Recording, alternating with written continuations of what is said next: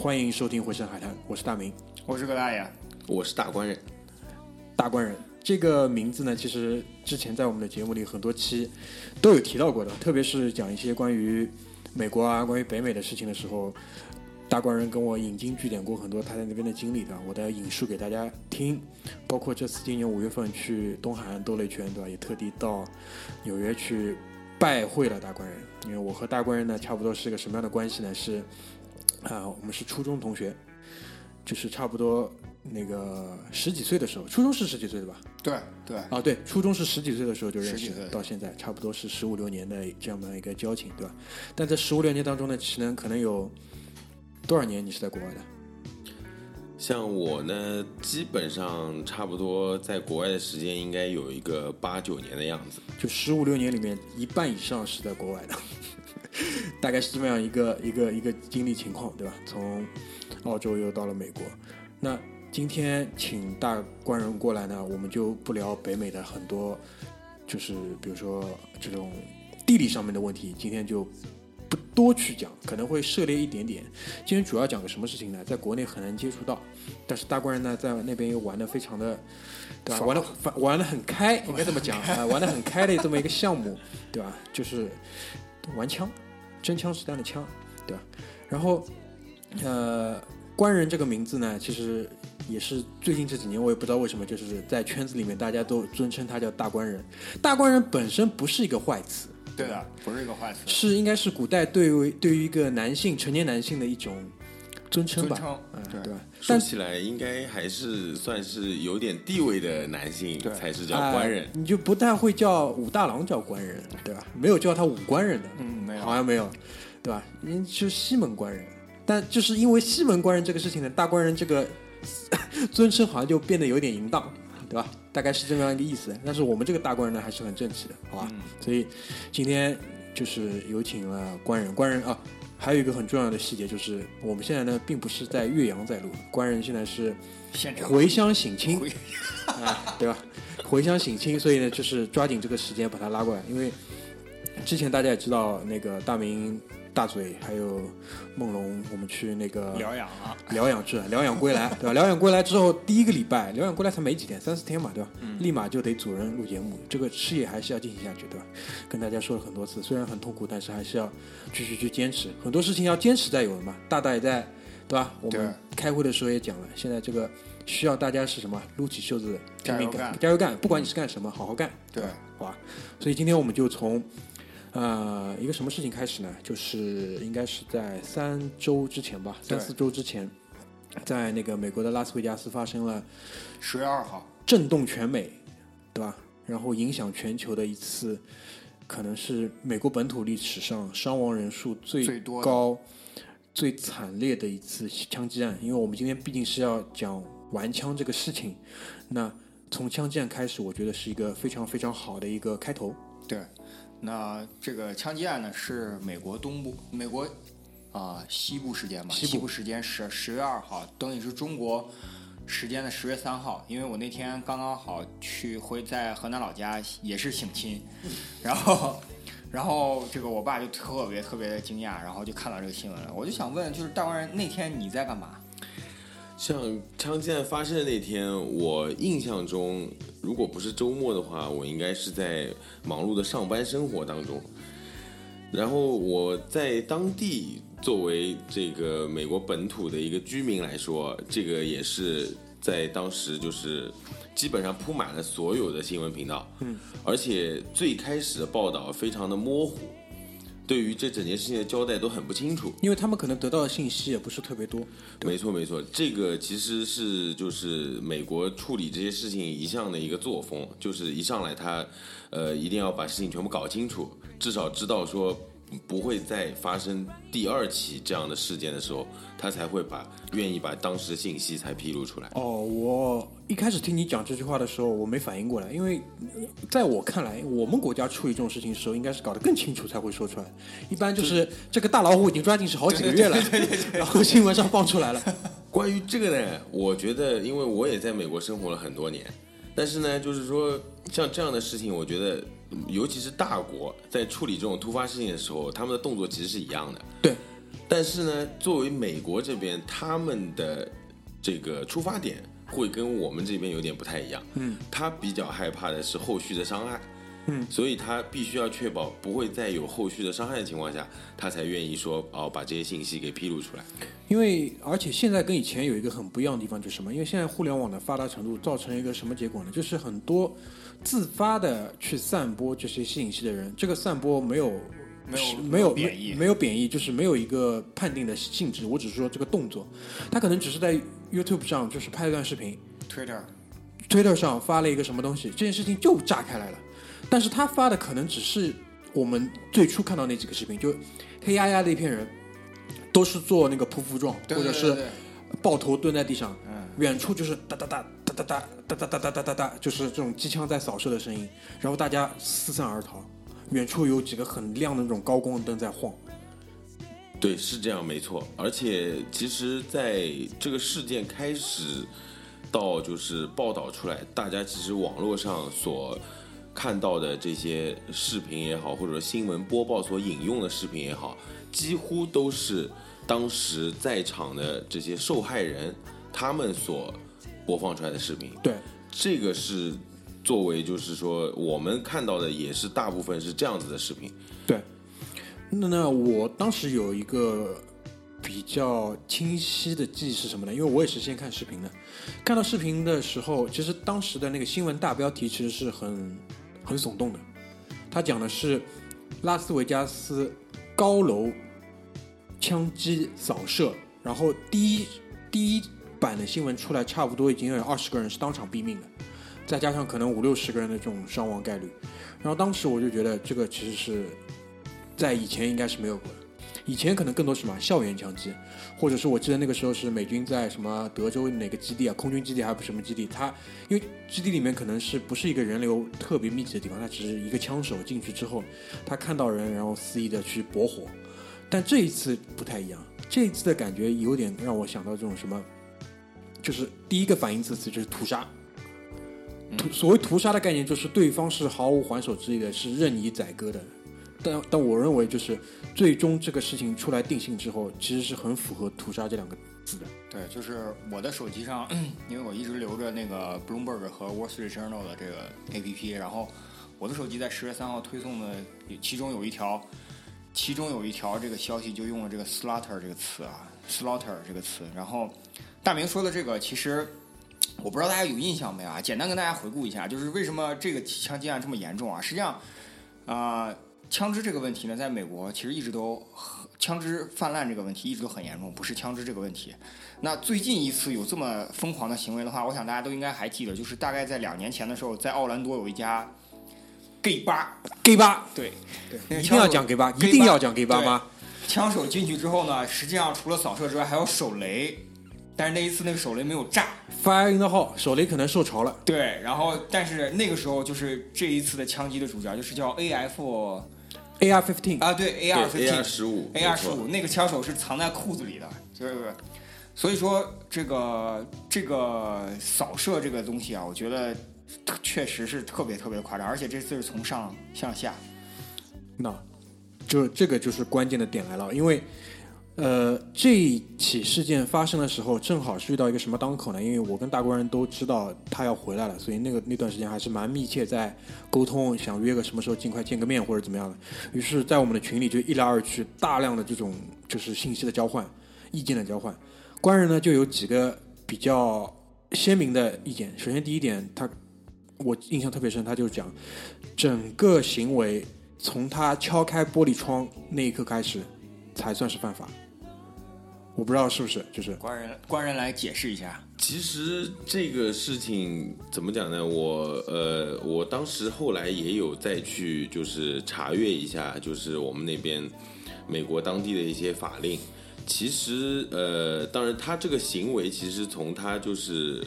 呃把他的武器运送到酒店，嗯，其实是就已经开始违反了法律了。啊，违反法律了啊，或者说我不能讲说违反法律，应该是违反酒店的规定。条例规定。对，因为其实没有明确的法律规定，就是当然我也知道，在那个呃拉斯维加斯所处的内华达州，他应该没有对武器进行非常严格的管控，所以他呃在把武器携带至公共场所，如果他有合法的持枪证，这个其实是可以的。就跟德州一样，只要你有 license，你通过了考试，你是可以配枪的。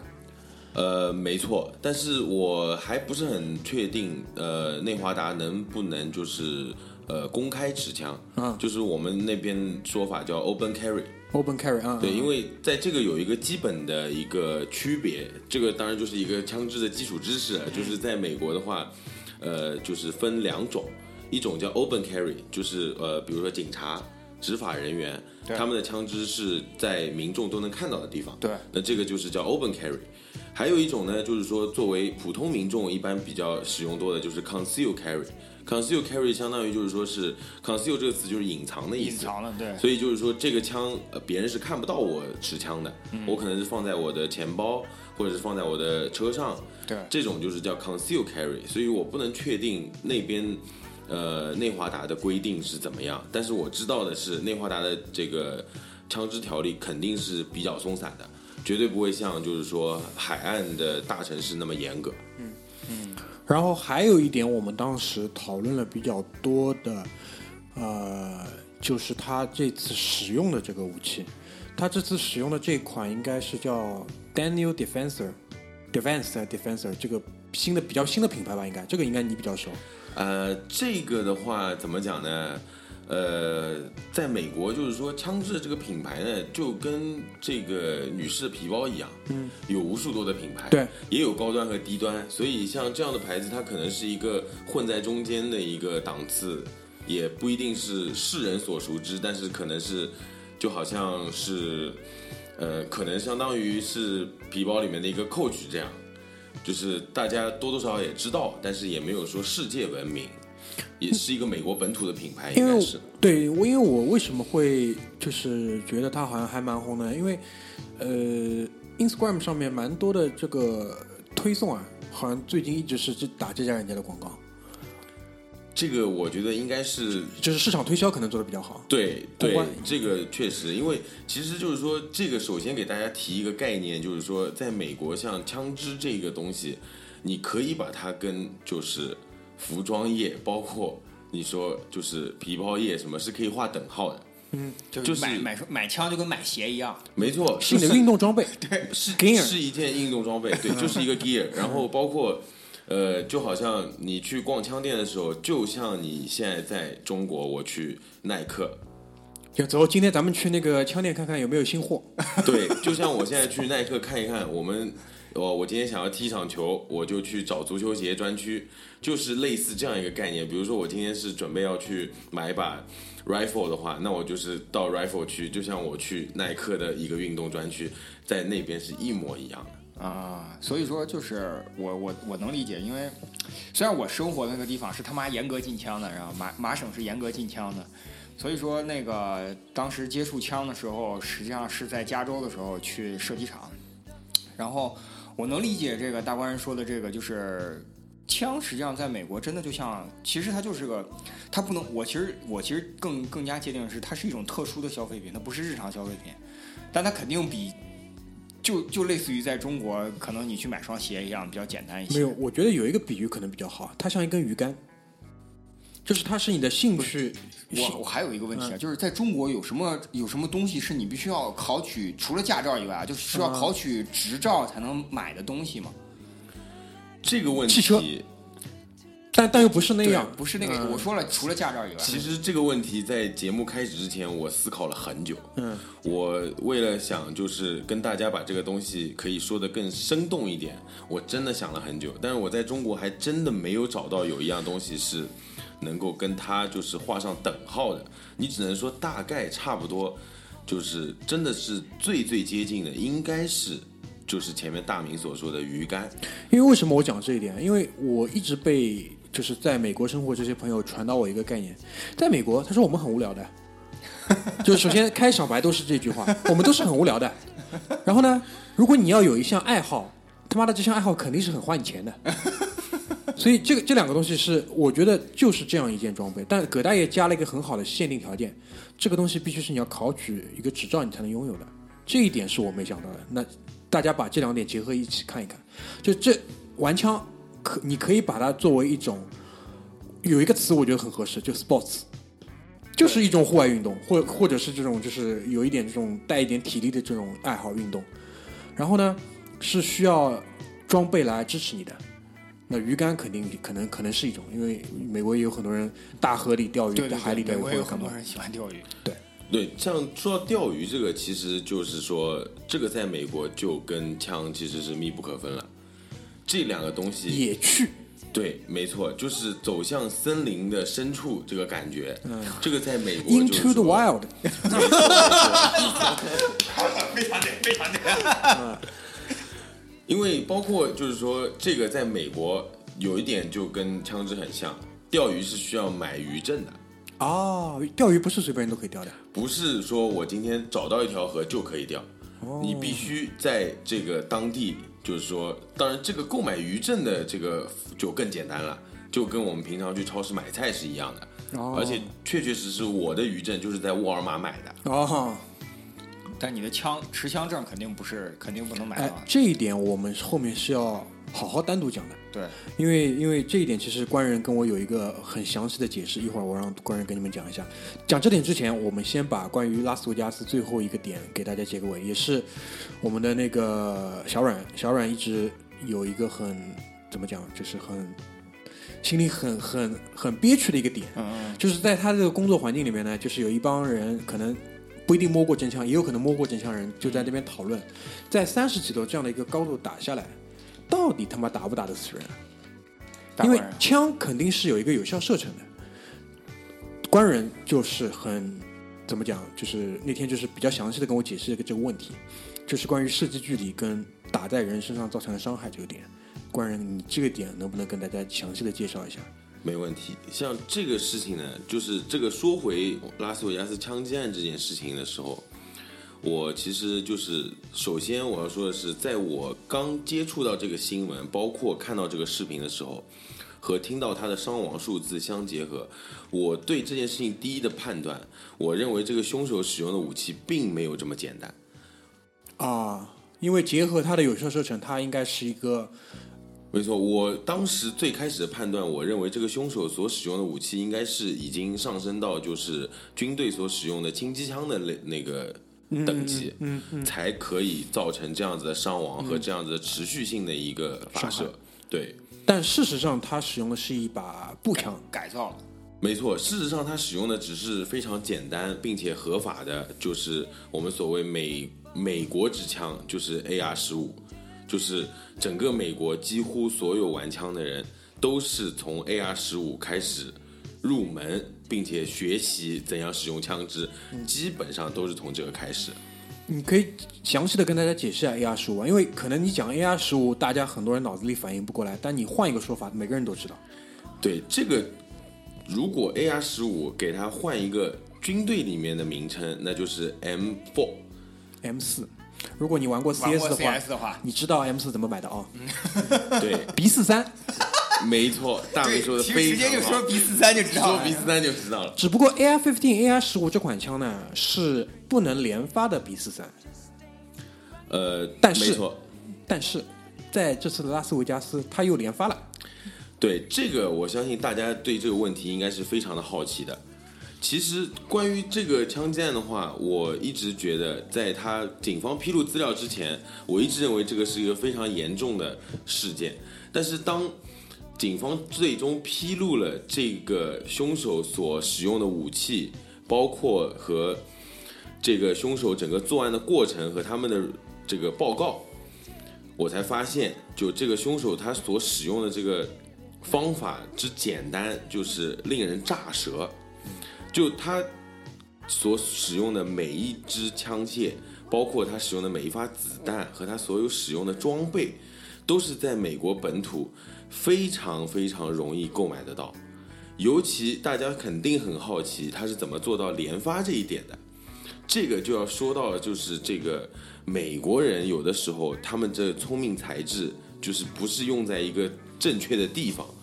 就是当政府出台一些限枪的法令之后，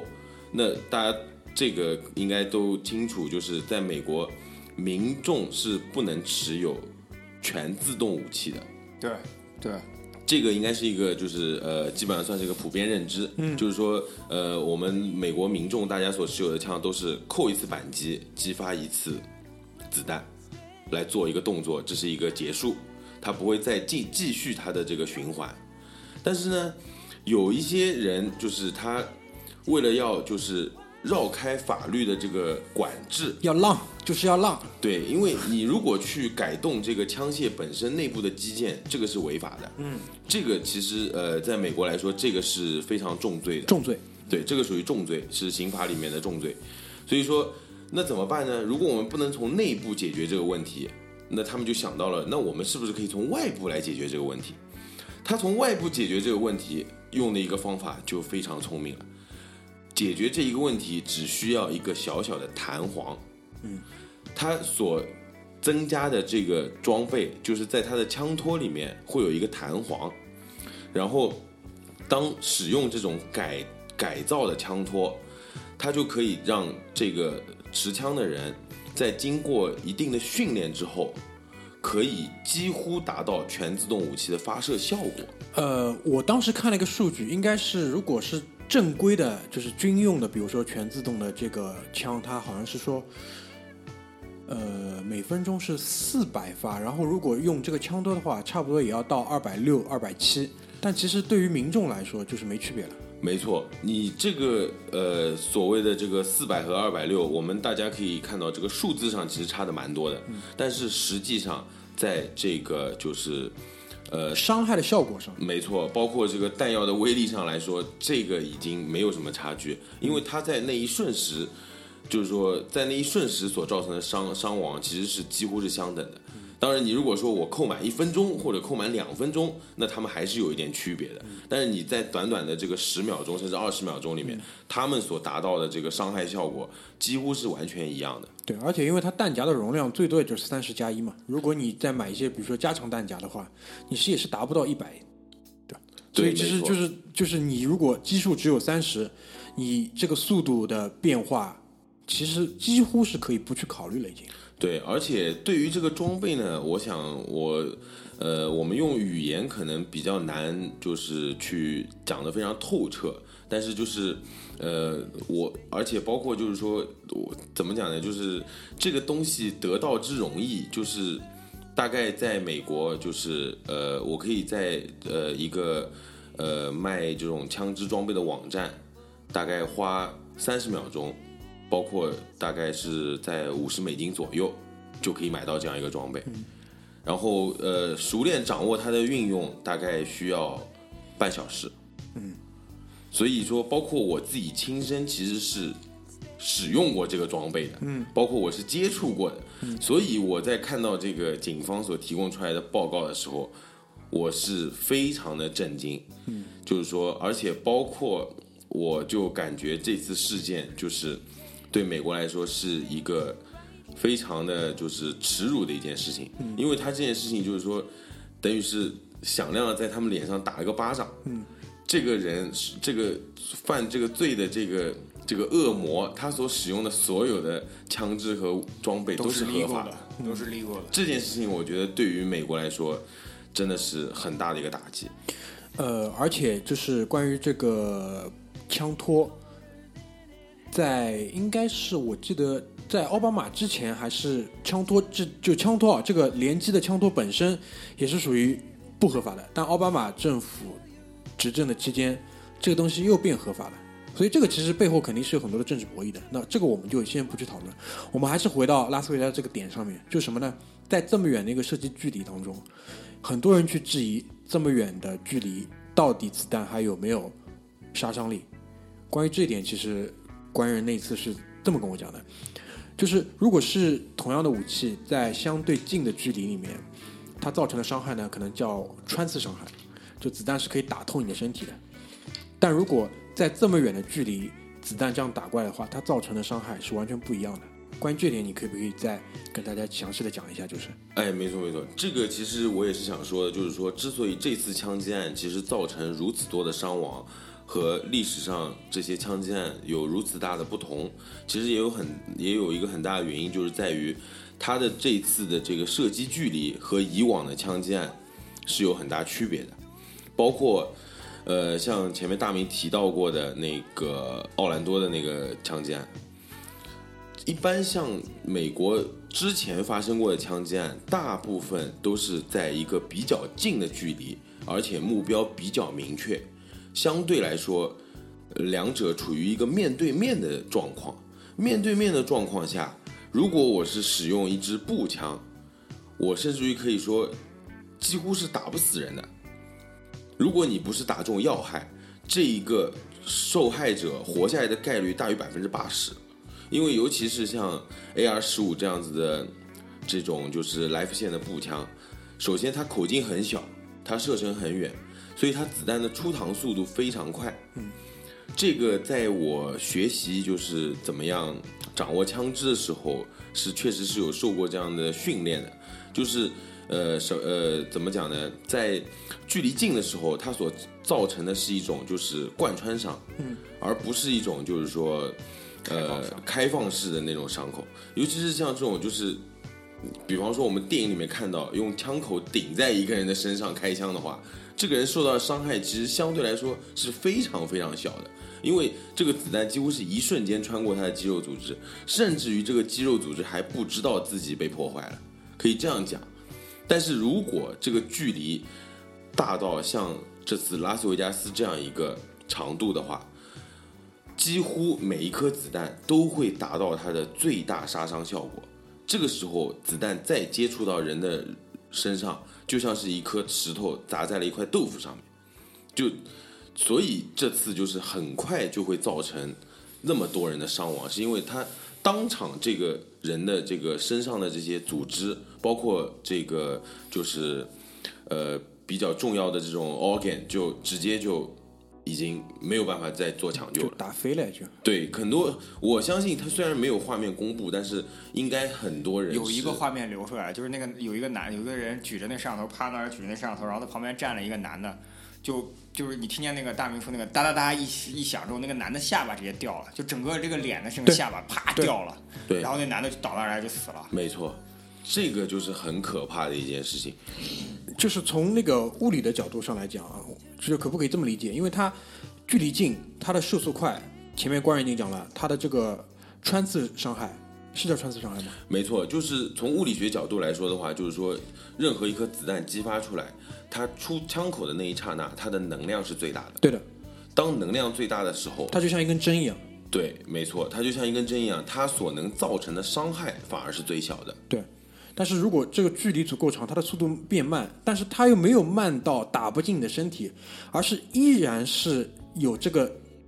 怎么讲做工吗？还是叫这种势能？它是而且是带着很大的气旋过来的。对，就好像是同样一颗子弹，它在出枪口的时候对你的身体是一根针，你就好像想象一下，有一根针穿过你的肌肉，并且从另一头出去，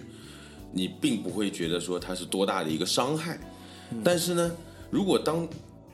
这个时候换成了一只铁棒，嗯。直接个锤子，对，用一半的速度穿透你同一个部位，那基本上就是你这个部位就没有了，对。被铁棒直接带走了。对，今天我们那个有个同事还在跟我讲起那个肯尼迪嘛，因为最近那个要解密了是吧？对，据说是要解密，但最终肯定还是解不了密的。他就说肯尼迪一共中了两枪，第一枪是打在那个脖子上，就把脖子打穿了，然后基本上就是已经一块肉飞出去了。这个时候，他的老婆杰奎琳其实作为一个女性来讲，真的很不容易，她是一把去捂住丈夫中枪的这个部位，试图帮他止血，随即而来第二枪就到了，第二枪就是把半个天灵盖打掉了，是。就是脑浆直接就是洒在车上了，洒在达拉斯的大街上了就。是，这就是远距离的射击造成的这个伤害，对，没错，所以这也是解释了为什么这次伤亡如此可怕。所以一发子弹打过来，很有可能就是什么，你的一个胳膊就掉了，没错，你的一一截手臂就直接掉下来了。是的。然后因为你知道这个创口之大，再结合到后面的比如说医疗的止血，再加上拉斯维加斯，我虽然没去过，但是我能想象那个地方应该不如很多其他的大城市医疗资源这么发达吧？可能主要当堵车，所以说一救护车进不来。进不来也出不去，对吧？他也不可能有这么大的接待能力，我相信这么快的去处理这么多需要急救的伤亡，所以这次的伤亡数字就被定格在了历史最高。没错，而且这个地方还要还有要讲到的一个是，这次事件非常的意外，就是说它发生在一个有一定的这个经济实力的地方，而且并不是我们平常所知道，一般枪击案会发生在一些就是说贫富差距相对来说较大的区域，比如说一些就是说贫民区和富人区的交界处，这种一般是属于枪击案比较频发的地带。但是这次完全完全全是发生在一个就是一个怎么讲，就是玩乐的场所，或者说是一个销金窟这样子一个地方，也是非常让人意外的。整个性质上基本上就是反社会、反人类的。而且那个人，其实那个人本身也，就是这个新闻调查出来之后，其实那个人本身也不是什么困难户，就是百万百万富翁。对，没错，这一点至今是一个未解之谜，因为这个老这个老兄弟他直接就把自己了断了，所有的线索就就在他这一个一枪之下，就是说从此一笔勾销，谁也不知道到底为什么。那我们感觉，我也觉得那个对于拉斯维加这个事件，我们的分析应该也差不多了。然后呢，我们就好好说一说在美国玩枪这个事情本身，好吧？因为就是官人在跟我介绍这个玩枪这个事情的时候呢，他比较着重的提过一个点，我印象特别深。首先，在美国其实是不允许啊、就是严格意义上来讲是不允许非美国公民有枪证的，对不对？就是绝大多数地方。但是呢，就是在你最初接触枪械的这个州，那个伟大的商人，对吧？商人永远是最伟大的，最伟大的。最伟大的东西，就是利用了这样的一个解释上的一个怎么讲是漏洞吗？应该不算吧，应该解释上的一个大家理解的不一样，去为你们谋一些对吧财路。对对对，说到这个，我觉得就是这个就非常有意思了，因为这个包括前面大明说的这个商人的角色其实非常重要，这个当中也体现出了就是作为资本主义社会在这个做交易这件事情上面，就就是说这个做买卖的这个血液是流淌在每一个人的身体里面。我只要能促成我的这个交易成功，我是可以就是说想尽任何办法来完成这个交易。它并不涉及到我的信仰，也不涉及到我其他任何方面，我只是想把这个交易做完。这就是我当初最开始怎么样接触这个枪支这个过程，其中就是商人扮演非常重要的角色。因为最初，呃，我曾经是在美国的中部，一一呃一个比较偏僻的州，我这样讲吧，因为呃我持枪的这件事情呢，它也不是说就是呃太值得就是去正大光明的来宣讲台面上，就是去炫耀的一件事儿。大概意思。所以说就是呃，我就不讲的太那个清楚了。主要是我们在当时所在的这个州呢，我我它这个玩枪的风气呢也是比较浓厚，因为属于就是说是呃打猎的活动啊，包括钓鱼的活动，大家都呃比较多。包括我们所接触到当地人，他们一般也都是，呃，非常这个喜欢，就是平常大家一起到靶场，就是交流一下这个玩枪的心得，所以我们也有所接触。接触之后呢，我们就想就考虑一个问题，就是那我们作为这个在美国求学的人，是否有这个机会可以尝试着？尝试着去，就是我们能不能试试看，就是去枪店里面购买到枪支。所以我一开始就拉了我的朋友一起去枪店问老板，就是说，那作为这个买这个枪有什么要求？我们也很简单。那作为这个老板来说呢，他应该也是比较惊讶的，因为我想我们可能是他这辈子第一个见到的华人，华人，对我也想说，第一次没错见到华人，所以说呢，他也应该是吓一跳的。就是说我这个店里面可能五十年来第一次有华人走进来，所以说就是那当然这个过程我就不容述了。但是就是我们在跟老板这个协商下，那老板就是说，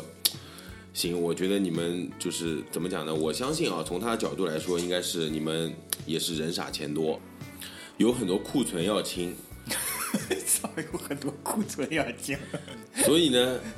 他就说那个你们先回去等一等，我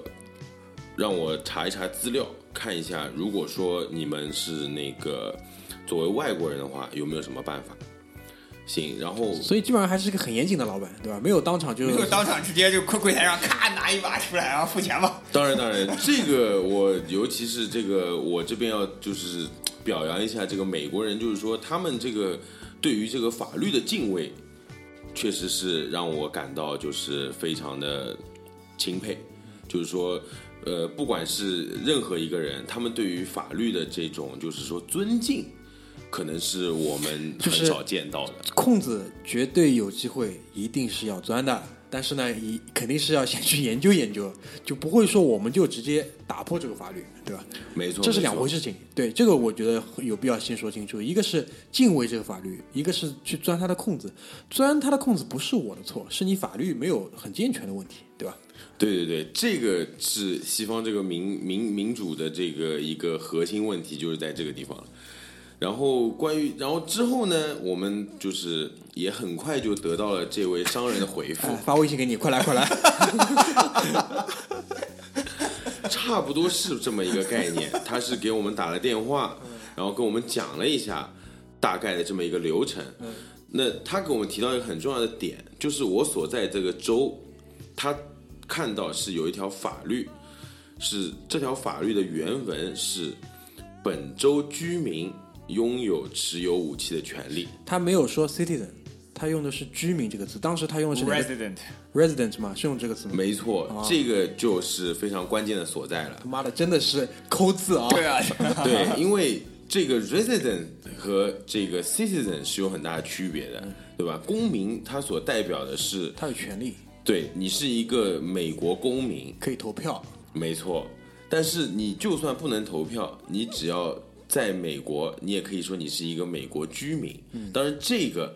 再衍生出去，就是涉及到我们当时的身份，就是作为一个学生，或者是作为一个短期工作者，你在美国就是属于一个 Alien，它就是属于一个 American 的这个 residence，所以说这个就你不属于 Alien 吗？你上学的时候你已经有身份了。没有身份。对啊，所以说你属于 Alien。是他 alien，但是我知道我其中对我明这个集合当中包含了就是我是一个 residence，对，所以说套用这一条法律，名正言顺的，名正言顺的要卖枪给你们，对，就套用了这条法律之后，我们在卖枪给你们是我的权利。没错。经过这样一个情况之后，那我们就就完完全全就拥有了这个资格。拥有这个资格之后，后续的这个问题就很好解决了。拥有这个资格之后，那很简单，我们就是说已经有图了，我们就按图索骥，对吧？该该走的流程就给它走走完，那最终我们就就是很顺利的都获得了这个就是持枪证。是我当时我跟我另外一个就是同时上学的同学，持枪证长什么样？是不是也跟驾照一样？哎，没错，这个持枪证跟驾照是长得很像，可以说就一张卡也是那种。没错，一张卡带一个照片，但是驾照呢是车管所给你发的，这持枪证呢就是呃你所在区的这个警长给你发的。Sheriff 哦，Sheriff 给你发的。对，没错，就是 sheriff 会在背后就是做一个签名，然后呃给你批复，这样。嗯所以你们当时购买的第一支枪是什么枪呢？这个当时来说，我们一开始这个呃，包括这个胆子啊和这个野心啊，都是比较小的。这个总归是一点点来的呀，对吧？没错，没错。赌博一开始也是从什么百家乐开始的嘛。百家乐。对，一般都是我今天到这个赌场，我小玩玩，对吧？都是这个心态。我想说，那我们一开始接触这个，也都是从最基础的心态，最基本的。我们最早就是，我相信也是大家应该看到最多的，左轮手枪是吧？不是这个手枪这个东西啊。呃，等一下，我可以再详细的讲一下。啊手枪这个东西跟普通的这个呃长枪还是有区别的，啊因为手枪呢不是那么容易买的。啊！像我们一开始买的第一支枪都是长枪，长枪就是一把，我们当时共同买的都是用来就是打那个飞靶的，啊，那个就是中文说起来可以叫散弹枪，霰弹枪。对，霰弹枪。嗯。就是那种奥运会那种比赛项目那种飞碟的那种，就两个枪管出去的那种。对对对，没错没错，有两个枪管，也有一个枪管，但是它的这个原理都是一样的。对对对，因为这个也是我们当时最早的时候想要买枪的一个初衷，就是想说，呃，因为我们曾经就是说，呃呃，在上学的时候啊，有学校的包括老师啊，包括呃，就是学校方面有组织我们就是融入当地的一个这样一个活动，就就是他妈去打去枪，打枪。啊、其中就是有那个一些就是比较热心的这个校友啊，就带我们去了靶场，然后就是呃，包括就是让我们体验了一下最开始的时候，当时体验的就是这个打飞靶的这个啊，因为一上来就打飞碟。对，因为这个相对来说，可能他们也是觉得说这个对于呃中国的这个学生来说也比较熟，而且危险性也相对来说小一点。嗯，因为这个呃这个枪支它本身的这个杀伤力其实相对来说也比较小，尤其是在就是说进行这个飞碟射击的时候，它几乎是不会有什么太大的危险性的。所以说我们第一支枪都是这个。嗯，后来呢？那第一支枪就是尝完了这个甜头以后，这个心就开始越长越大了。野了就，对，那我呃，我跟朋友后来就是说开始就是往就是 AR 十五啊，呃，包括 AK 四十七啊，还有这些 A K 四十七在美国不算啊，当然不算军用武器了。美国美美国佬不用俄国货对吧？对对对，它不算军用武器，而且它还是一个比较比较普通的一个一个一个装备。对，就是说呃，几乎就是呃，找一找一些就是正常的枪店都有在卖，而且都是一些全新的，就是美制的 AK 四十七。啊，它是采取这一个就是设计，包括这个里面的原理什么全都没有改，但是它呃，当然也有一部分是从俄罗斯就是出口到美国的，哎，就是什么枪枪膛上面写的都是俄文，对对对对。对，呃，这个是那个，这个是这样子，这个还其实挺有意思的。如果这个支是从俄国过来的话，上面所有的俄文都是会被蹭掉的，哦，它是会呃全新的保持干净的，但是它上面会留一个，就是就是说或者说敲一个钢印是俄国制造，嗯，包括弹药也会从俄国购买。在就是军火上，美国跟俄国其实在民用上面，嗯，交流还是比较多的。五五常里边两个最大的军火商，对，因为因为其实枪还好，关于弹药，其实这个怎么讲，就是这个学问还是蛮深的。因为你当时跟我讲过是铜壳的跟那个铜镍合金的还是什么？啊、就是说这个是那个铜镍合金是就是普遍使用的，但是呢，它的成本相对来说比较高，而且就是说这个呃铜镍合金的这个弹壳有一个最大好处是它可以回收利用，嗯，因为它的这个性状比较稳定，所以说可以经受住就是呃大量的激发，你基本上这些壳子是可以回收回来以后，再经过简单的这个填装，又是一颗新的子弹。但是还有一种会有人收弹壳吗？呃，呃非常多啊，非常多。国内收废品一样呗。收小龙虾壳，对对对对，这个就是说，小龙虾没错，这个就非常多。有有的人专门就是说是收了这个蛋壳以后，他会把它就是说再做成子弹，然后再在自己的朋友圈里面出售。因为因为你是跟我描述过一个场景嘛，就是你到了一个应该是美国就是空巢老人家里，他的车库里面，他就是放点音乐，搞个啤酒，然后他就在那里面自己压那个子弹，压完了旁边一个大箩筐，压完之后就下午晚上我们就一起去打了这种。对，没错没错，这个也是我在玩枪的时候认识一个当地友人，就是算是一个呃，就是老爷子，老爷子也是就是呃儿女应该也都就是去了别的城市工作，然后就跟他的这个老伴两个人在在我当时读书的这个城市生活，然后我们也是在靶场认识的，就一来二去大家就熟了，熟了以后就有拜访过他家里面。就是基本上那个车库就是有一个地下的一个，呃，在他车库走下去有一个地下的这么一个呃空间，那这个空间里面基本上就是，呃，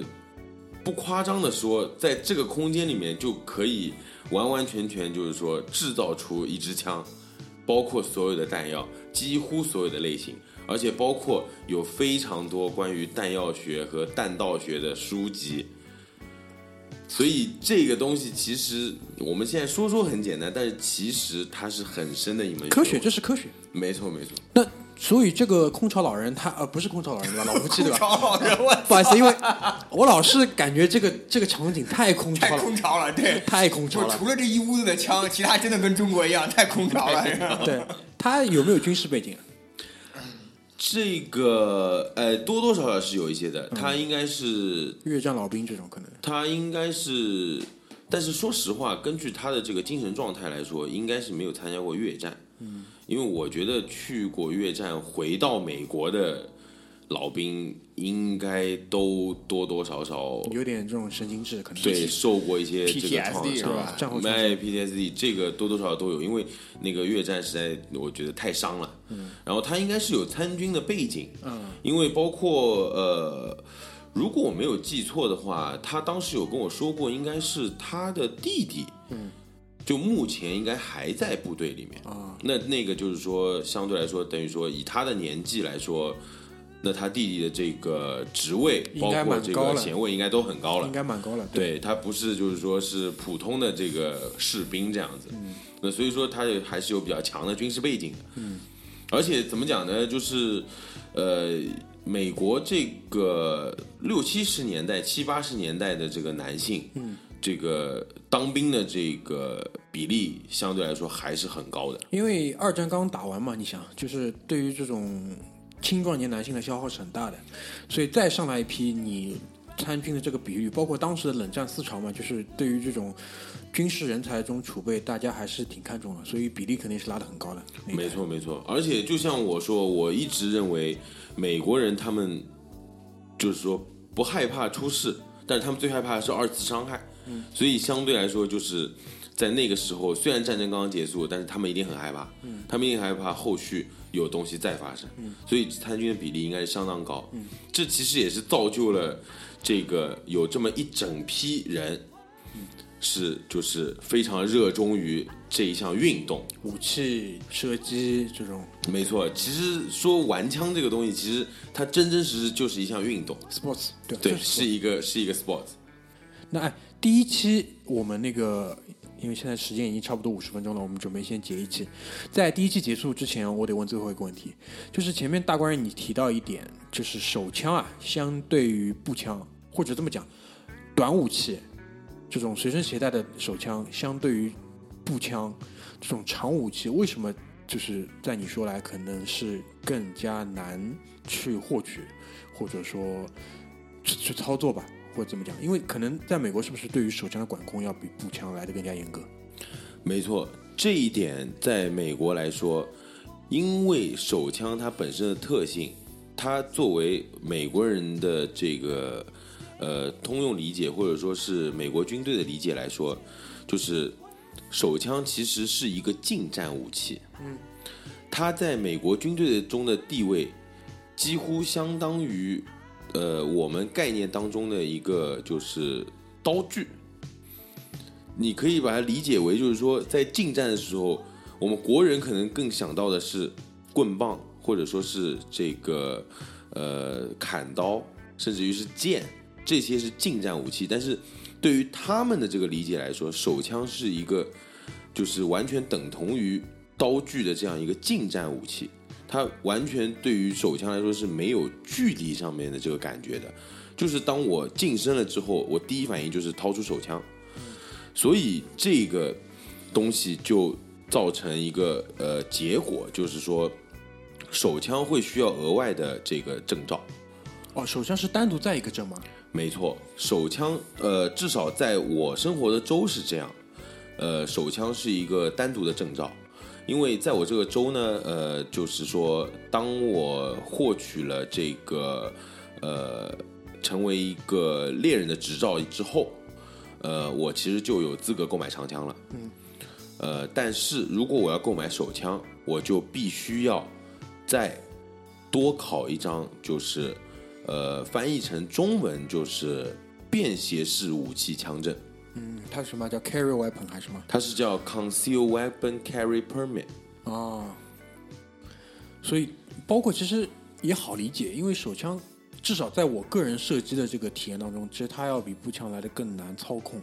主要的危险我感觉是来自于就是后坐力，因为步枪你去射击的时候，其实你是你的整个身体、你的躯干也在帮你承受这个后坐力，但手枪的话，可能真的是只有你的手部跟你的手臂。没错，因为包括我们在美国当地的时候，是会接触到很多就是呃 YouTube 上面的一些视频啊也好，就无论是多训练有素的这个执法人员，或者说是这个安全人员，还是会经常在手枪上就是发生很多意外。嗯，有非常多的视频就是显示，就是说，呃，比如说我印象最深的是一个。当了二十年探员的一个警察，嗯，他当时是在回家的途中，他要去那个呃摸钥匙，他在电梯里，但是他摸钥匙的时候发现他的那个呃配枪勾住了他的大衣，呃勾住以后他就要去这个解这个配枪，要把那个大衣给他就是套出来，就在这个时候，他无意中就激发了这支手枪。直接就就就从他的这个呃差不多胃部左右，就穿透整个胯部，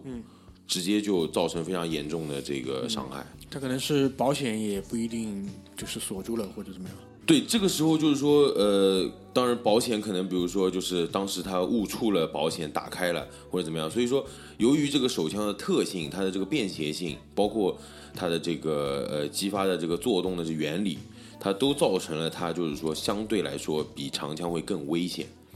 明白，明白，明白。那呃，时间关系啊，我们就先把关于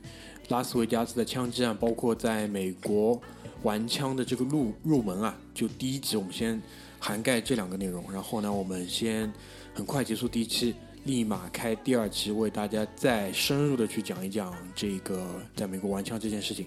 大官人的这个状态也非常好啊，希望大家可以期待一下我们的第二期。那如果你有任何关于在美国的枪械，包括枪械的这种体验知识呢，也欢迎关注我们的微信公众号“回声海滩”，给我们留言来跟我们互动。谢谢大家，拜拜。